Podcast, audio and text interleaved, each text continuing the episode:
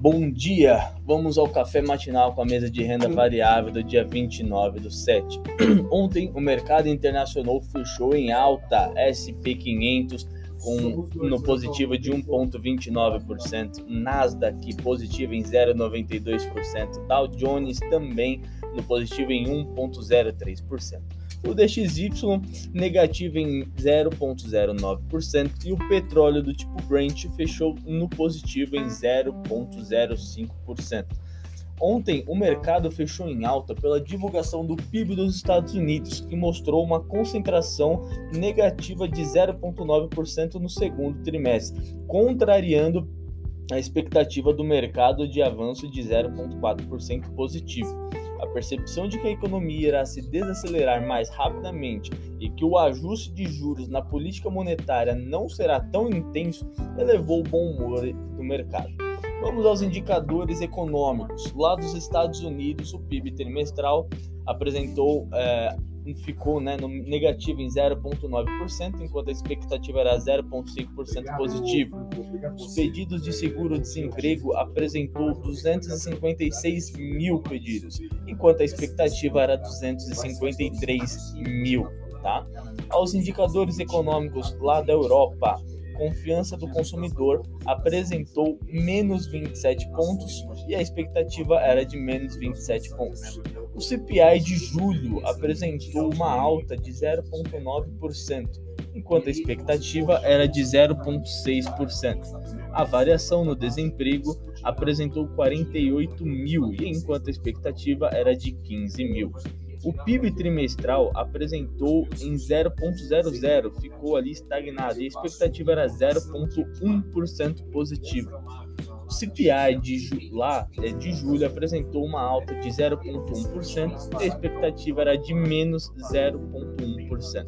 O PIB trimestral apresentou 0,7% e a expectativa era 0,2%. Na China, é, os indicadores de lá é a perspectiva de retomada das siderúrgicas chinesas, tá? É, que fechou em, no alto no, em 8,09%. Indicadores econômicos lá dos Estados Unidos, confiança do consumidor hoje às 11 horas mercado internacional hoje na abertura, S&P abrindo no positivo em 0,77%, Nasdaq abrindo em mais 1,14%, Dow Jones abrindo em 0,37%, SXXP 600 abrindo também no positivo em 0,92 e petróleo tipo Brent abrindo na alta de 1,72. No radar muita atenção aos indicadores de inflação e atividade econômica, tá?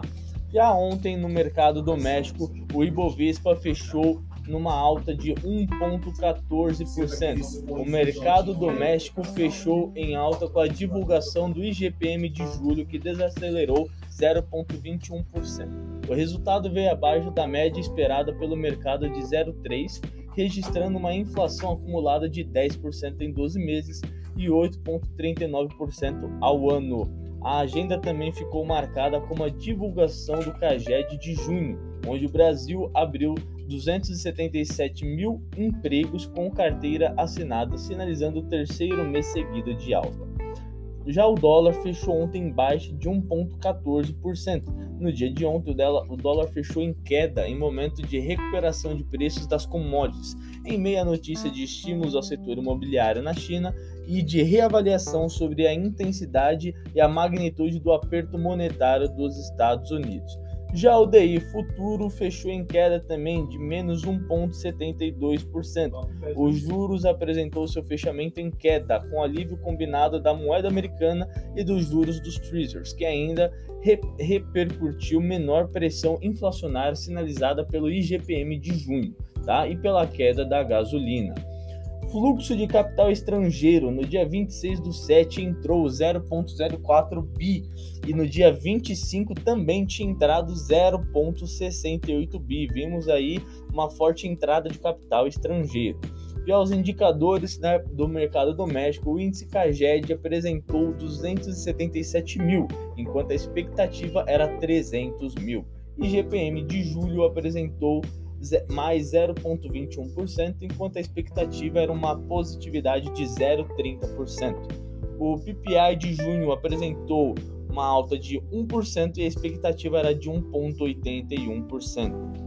E hoje sairá a balança orçamentária às 9h30. No radar, a agenda dessa semana tende a permanecer bastante vazia devido ao recesso legislativo em curso no meio do ano. Fora isso, é importante acompanhar as pesquisas eleitorais que serão divulgadas durante a semana e a agenda de conversões partidárias com a oficialização das candidaturas.